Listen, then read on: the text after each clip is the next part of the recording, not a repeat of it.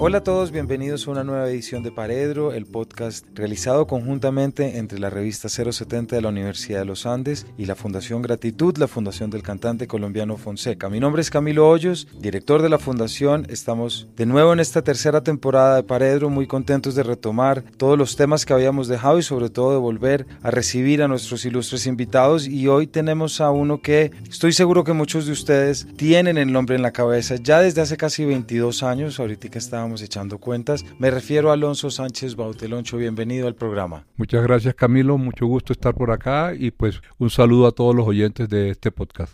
Muchas gracias. Para los que no sepan, eh, Alonso es el autor de esa genial novela Al Diablo la Maldita Primavera, Premio Nacional del 2002, y también Líbranos del Bien, entre otros. Actualmente es columnista semanal del Heraldo, del Semana, es decir, son muchos los medios en los que te vemos a ti, pero muchos de nosotros tenemos todavía, tu nombre forma parte de esa novela que fue Al Diablo la Maldita Primavera, y me es imposible no comenzar por ahí. Hace ocho días le preguntaba a Fernanda Trías cómo ha sido crecer y envejecer junto con la azotea, a ti te preguntaría lo mismo. ¿Cómo ha sido crecer con Al Diablo la Maldita Primavera? Bueno, es conmovedor, ¿sabes? Haberla escrito, además con las dificultades que tuve inicialmente para publicarla, ¿no? Que estuve durante más de cinco años intentando publicarla y todas las editoriales se negaban con la idea de que Colombia no está preparada para esto, que es más o menos lo que pasa hoy con Claudia en la alcaldía, ¿no? Pero nadie se prepara para cosas como esta, creo yo, ¿no? Cuando salió la novela, inmediatamente comenzó a recibir buena crítica y adicionalmente buenos respaldos de los lectores. Y yo la escribí hace 22 años, pero la publicamos en el 2003, entonces durante todos estos 17 años eh, ha estado siempre ahí. Los primeros 5 o 6 años pues se vendió muchísimo. Total, hasta el momento se han publicado 15 ediciones o 15 reimpresiones, como se quiera llamar. Se movió muchísimo, ha tenido bajos, pero sigue, es, es el libro por el que cada seis meses recibo algo, lo que sea, pero recibo algo, ¿no? Y estos últimos meses, después de la salida, eh, no sé si es casualidad o qué ha pasado, después de la salida de Leandro en abril de este año, ha cogido un, auge impresionante al punto de que en estos últimos dos meses he dado cuatro o cinco charlas en diferentes ciudades solamente para hablar de Al Diablo la Maldita Primavera. Y algo que me ha sorprendido también es que después de 18 años hemos encontrado que por primera vez está pirateada, lo cual por supuesto no me complace ni cinco, por supuesto. Adicionalmente, el libro que hay en este momento de bolsillo es más o menos económico como para comprar algo en la calle que quién sabe cómo haya sido publicado, ¿no? Pero sí me sorprende. Pero por supuesto, lo que más me conmueve es saber que un libro que escribí hace 22 años, el día de hoy todavía lo sigan leyendo. Este, la semana pasada tuve una charla en la red trans de Barrio Santa Fe, con travestis, prostitutas gente de la calle. Y un muchacho de 22 años fue el que me presentó. Y yo quedé, o sea, como que tú no habías nacido cuando yo escribí este libro. Y hablaba del libro con una emoción como al principio, ¿no? Porque hay otra cosa que también ha pasado con la novela, es que se ha convertido en una novela juvenil y eso me complace mucho más. ¿eh? Pues eso nos recuerda, como ya en otros episodios hemos recordado aquí, que la literatura se adelanta muchas veces a las épocas y puede darnos la antesala de preocupaciones que llegarán después. Pero ya mencionaste el libro por el cual estás acá, Loncho, que es Leandro que es un libro que a mí me gustó muchísimo por muchos motivos que quiero que compartamos hoy. Pero el primero que quiero entrar a decirte, y creo que en esta afirmación está parte de mi sorpresa al encontrar, yo no tenía ni idea de que Leandro era ciego por ejemplo. Y me sorprende cómo hay unas figuras musicales tan importantes de las cuales todavía en el país desconocemos absolutamente. Mi entrada a Leandro Díaz era el epígrafe de El amor en los tiempos del cólera, ¿verdad? Ajá. Pues mira, no solo era ciego, sino además que nació ciego, ¿ves? Porque no es lo mismo. Algunos de sus hermanos quedaron ciegos después, uno a los 19 y el otro a los 62 años. ¿Por qué la sorpresa adicionalmente de la que me estás hablando? A mí me llama la atención cuando comencé a seguirle los pasos a Leandro, a Leandro el personaje ¿no? No al, músico, sino cuando ya comencé a interesarme con él para escribir una historia que fue ya después de que él había muerto. Yo había hablado con él varias veces antes, pero yo nunca en la vida pensé que iba a escribir sobre él. Él aparece, el epígrafe de Al Diablo y en varios otros de mis libros aparece, yo lo menciono mucho, en la obra de teatro que hicimos con Jorge Alí también aparece mencionado, o sea, él siempre ha estado en, mi cabeza, pero yo nunca había tenido la idea de que yo iba a escribir una historia sobre él. Pero cuando lo comencé a hacer y comencé a descubrir digamos que más con olfato de periodista que de novelista, y comencé a descubrir lo que había detrás del personaje, toda su tragedia, el drama del desprecio paterno, que tú sabes bien que en la literatura ese ha sido un eje fundamental desde, la, desde los griegos, desde Edipo y todo esto, siempre era preguntarme, ¿y por qué nadie había hecho esto? O sea, ¿cómo es posible que uno de los dos juglares más importantes de la música vallenata no haya sido resaltado en la literatura. No me, no me cabía, además, con tantos matices literarios. ¿ve? Al final terminé, o creo que todo se debe precisamente a un tema de exclusión, ¿no? Pues por sus condiciones, por su misma discapacidad, exclusión porque era un tipo negro, exclusión porque era pobre, campesino, todo ese tipo de cosas, frente a un personaje tan carismático como Rafael Escalona, por ejemplo. Hago ese paralelo como por hablar de otros cuantos, ¿no? Como Rafael Escalona, que era un tipo de la burguesía de Valledupar, el hijo del, del obispo, como dice García Márquez en Cien años de soledad, era un tipo muy pinta, era un tipo entrador, era un tipo carismático. Entonces, eso ha sido más importante a la hora de escribir que la condición humana, que es precisamente de lo que va este libro, ¿no? Porque este libro realmente, el vallenato hace parte de la escenografía, ¿no? Ese eh, es el trasfondo, pero realmente no, no es de vallenato, no tiene nada que ver con la música vallenata, tiene que ver es con él. Rocho, ¿por qué no nos cuentas un poco quién fue Leandro como personaje histórico? Tú que conoces muy bien el vallenato y la historia de Valledupar, y para nuestros oyentes que de pronto no han pasado, como a mí me pasó en algún momento, del epígrafe de la novela de García Márquez. La música vallenata, lo sabemos, comenzó en el siglo antepasado, a mediados de la década de los 1870, 1880, que fue cuando aparecieron los primeros juglares, que fueron los que comenzaron a llevar las historias, eran personajes trashumantes que iban más como acordeoneros y cantantes que como luego García Márquez ficcionó la historia de que iban cantando las noticias del día y eso. Realmente eso hace parte de la ficción literaria. En la verdad es que ellos iban buscando el dinero iban detrás de donde estuviera el dinero y tanto es así que el centro de acopio más importante, digamos así, fue la zona bananera. Hasta la masacre, ellos se mantuvieron muy cerca de ese entorno. Leandro nació justo el año de, la masacre, ¿no? La masacre es el 6 de diciembre de 1928, que es curiosamente el mismo día que nace David, el hermano que le sigue a Leandro. Nacen ambos el mismo año, ¿no? Uno nace el 20 de, febrero, día de carnaval, y el otro nace el día de la masacre. Y, no sé, yo siempre, o sea, tengo como un tema novelístico ahí, de que de pronto no es tan casualidad que eso haya sucedido así, ¿no? Porque el otro se convierte precisamente en un personaje oscuro a lo largo de toda la vida. Pero me preguntaste por tema histórico, Leandro nace en ese momento, mira que en los años 20 nacieron muchos de las figuras más importantes y representativas de la música vallenata en particular, ¿no? Bueno, y de la literatura, porque García Márquez también es apenas dos años mayor y Leandro nace en, en una finca de un pueblo que se llama Barrancas, que mezclándolo, y ahí la pregunta que tú me estás haciendo sobre el epígrafe, Barrancas es un lugar importante dentro de la literatura García Marquiana, por no decir que quizás es el más importante, ¿no? Porque a Barrancas llegó a vivir en 1903, 1903, 4 más o menos, el abuelo del coronel, luego de que en la guerra de los mil días mataran a varios de sus hijos, él se refugió en Barrancas. En Barrancas, en el año de 1905, nace la mamá de García Márquez. Los cuentos que luego comenzó a oír Gabo en su niñez tenían que ver con Barrancas, porque en Barrancas fue donde su abuelo mató a este señor que no recuerdo el nombre original, pero que en la novela pasa a ser Prudencio Aguilar. Y es la razón por la que él huye de Barrancas, ¿no? Y se termina viviendo en Aracataca pero por eso es tan importante ese pueblo, curiosamente. Leandro tiene un parentesco lejano con García Márquez. Lejano es como primo segundo, primo tercero, tampoco es así como tan lejano. Pero sigo con Barrancas. A Barrancas es donde mandan a esconder a la mamá de García Márquez 20 años después, y esta es toda la historia del amor en los tiempos del cólera. Y en Barranca, finalmente, donde engendran a García Márquez.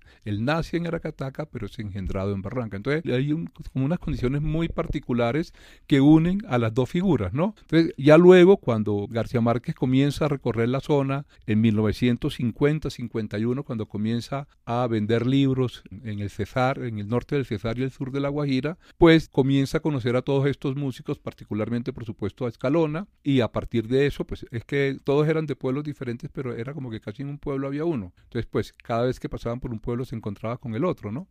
Y ahí es, así es como conoce la diosa coronada. Mira nada más que coincide el año en que llega García Márquez a vender libros en la región, 1950-1951, con la fecha de composición de La diosa coronada, que es 1951. Exactamente. Entonces, yo pensaría, nunca le he escuchado, he leído nada de eso de García Márquez, pero pensarían que él la debió haber escuchado tan pronto salió nos acabas de darlo hecho toda una visión de lo que es el personaje histórico y entonces aquí en este libro, novela, novela biografía, biografía novelada, ¿qué es y en qué momento aparece tú, Leandro? Es decir, ¿cuándo surge este interés tuyo de meterte en un trabajo narrativo utilizando un registro novelístico o narrativo precisamente para poder mostrar esta imagen. ¿Cuándo se hace ese clic y cuál es ese Leandro tuyo? A, mí me gusta eh, decir que yo no veo esto como una novela, nunca lo he pensado como una novela, aunque es bonito decir que es una novela, por supuesto, ¿no? Pero pues mis libros son bastante híbridos, ¿no?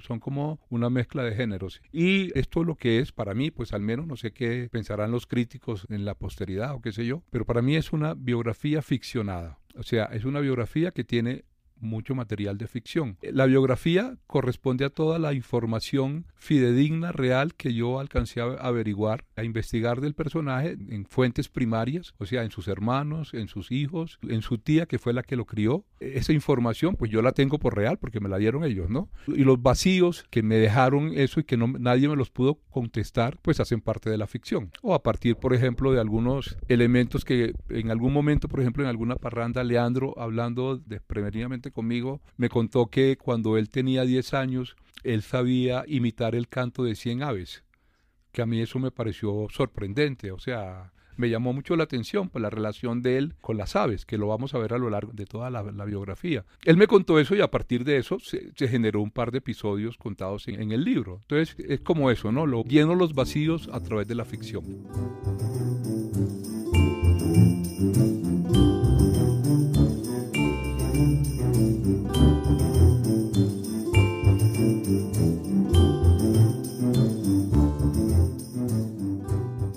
Pues aquí tengo precisamente un párrafo que voy a leer, a no ser que tú quieras leerlo. Y creo que esto nos permite entrar. Te voy a preguntar ahorita después cómo fue ese proceso de documentación que me interesa mucho. Pero me dan muchas ganas de entrar ya en ese Leandro que tú creas. Y para esto quiero compartir un párrafo. Así supe que las melodías están en el aire, que no hay que romperse los sesos inventándolas porque nos las regalan la alegría de los pájaros y el silbido del viento, y el susurro de las hojas al acariciarse y el murmullo de las aguas y las voces de los animales, y el ulular de los mochuelos y el crujido de las ramas al caer, y el gruñido de los cerdos y el zumbido de las abejas y las pisoteadas de los ciempés y las hormigas y el aleteo de las mariposas. Eran estos los sonidos que oía mientras trabajaba, estos y el latido de mi corazón que era calmado, salvo cuando la belleza se me metía por alguno de los sentidos. Era esa la música de un mundo que nunca vi. La música de los poetas. La música de los poetas, gracias.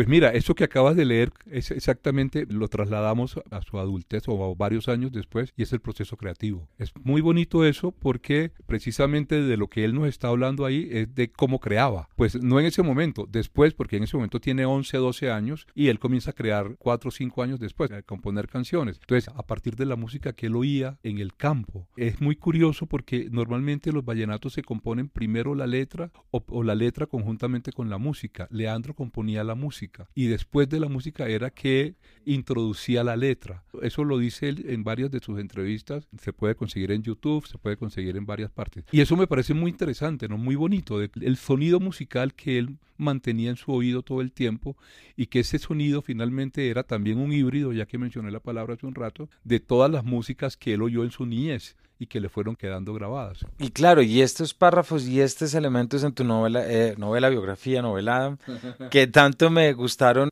me, me parece que son muy sugerentes en la medida en que, claro, está ese elemento hasta ahora rescatado, por lo menos para muchos lectores como soy yo, que Leandro era ciego.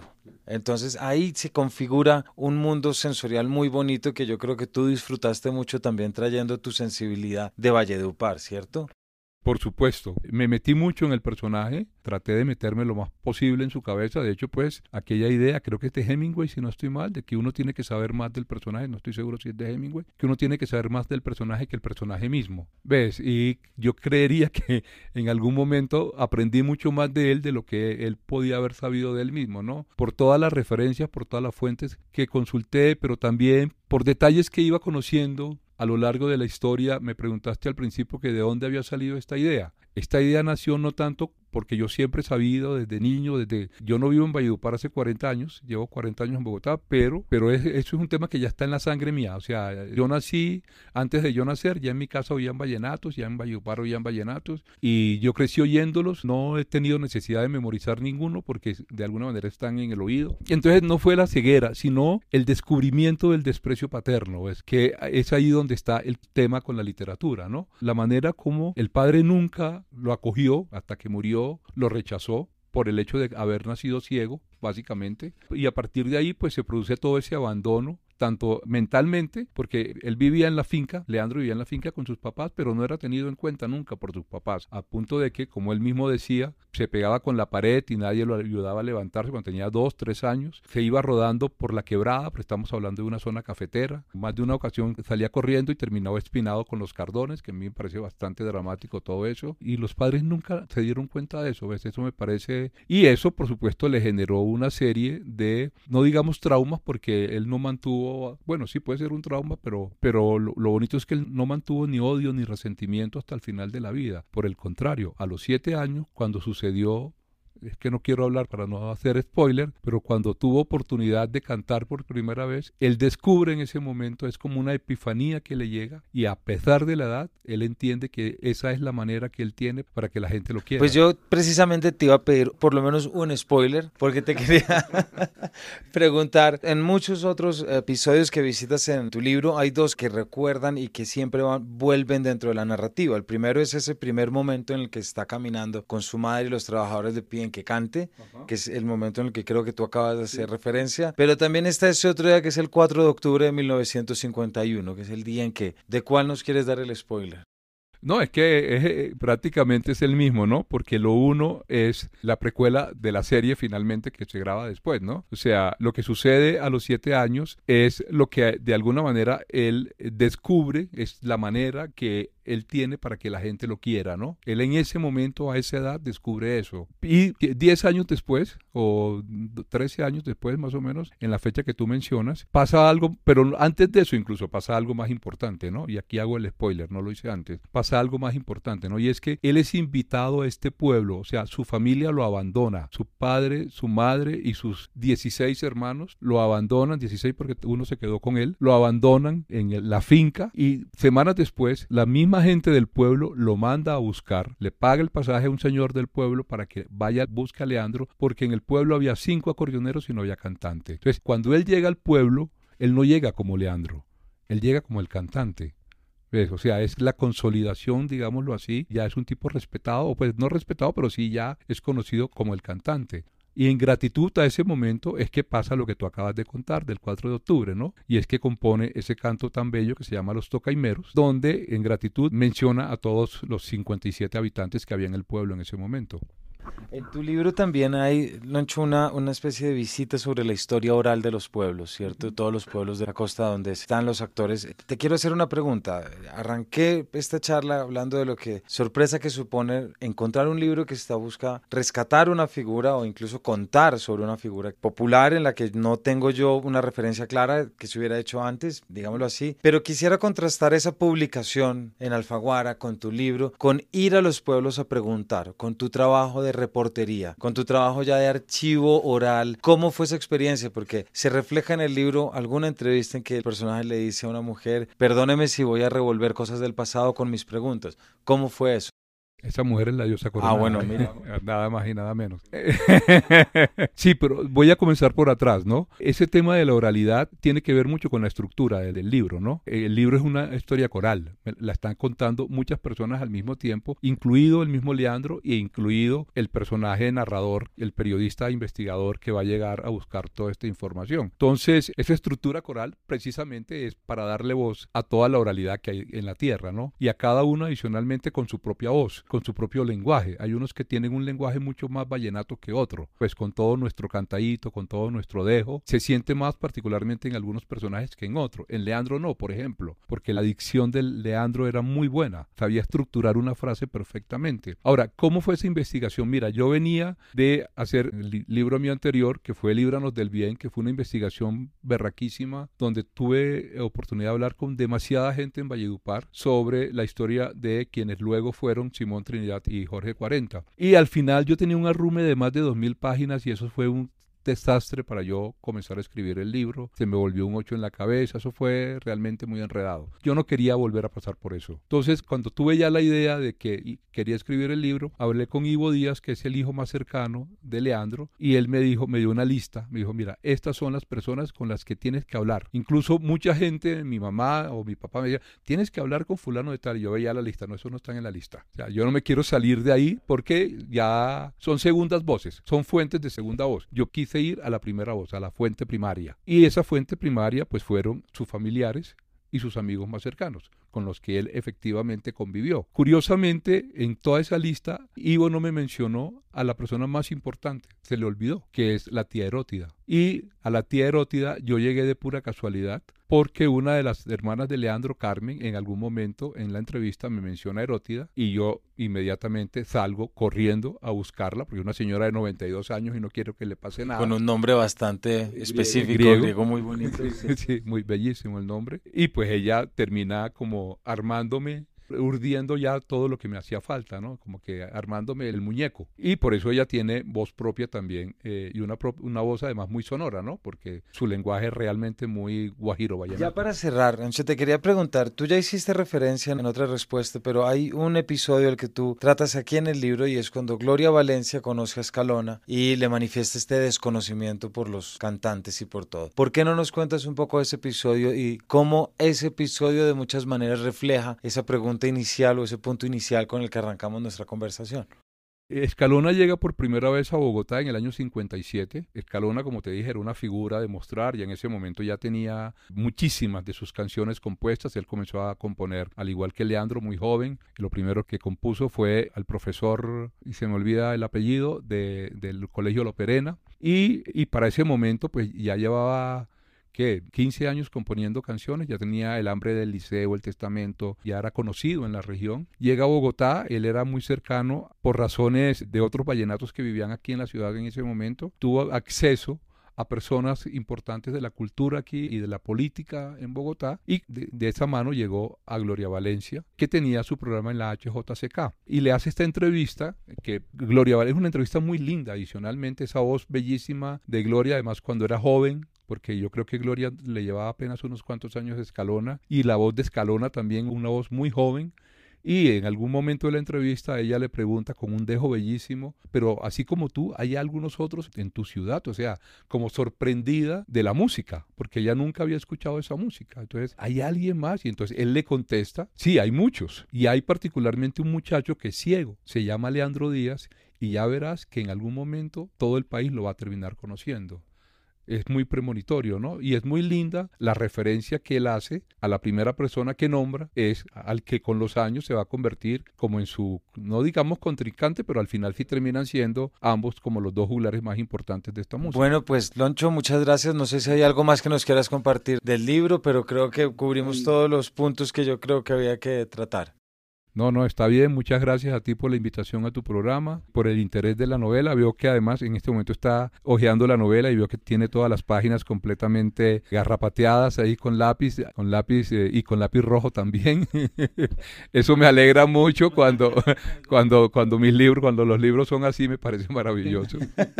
Eso me alegra mucho cuando, Estaba, sí, estaba revisando que no se me hubiera quedado. Pues Loncho, gracias. Yo creo que y para nuestros oyentes, este también no deja de ser un llamado de cuántas figuras populares fundamentales de nuestra propia manera de entendernos culturalmente están todavía esperando a ser descubiertas y esperando a ser imaginadas sobre todo. Yo creo que aquí hay un trabajo muy interesante en la medida en que nos recuerda cosas que otros autores que han venido aquí también nos han puesto sobre la mesa y es como la imaginación y la imaginación narrativa siempre es un muy buen camino para rescatar lo olvidado. Y en esa medida yo creo que este libro funciona desde ese aspecto, es un regalo para muchos que teníamos estos baches de la historia musical. Así que yo no solo te agradezco el libro, sino también tu presencia aquí. Y a todos ustedes muchas gracias y ya nos volveremos a encontrar aquí en nuestra próxima edición de Paredro. Muchas gracias.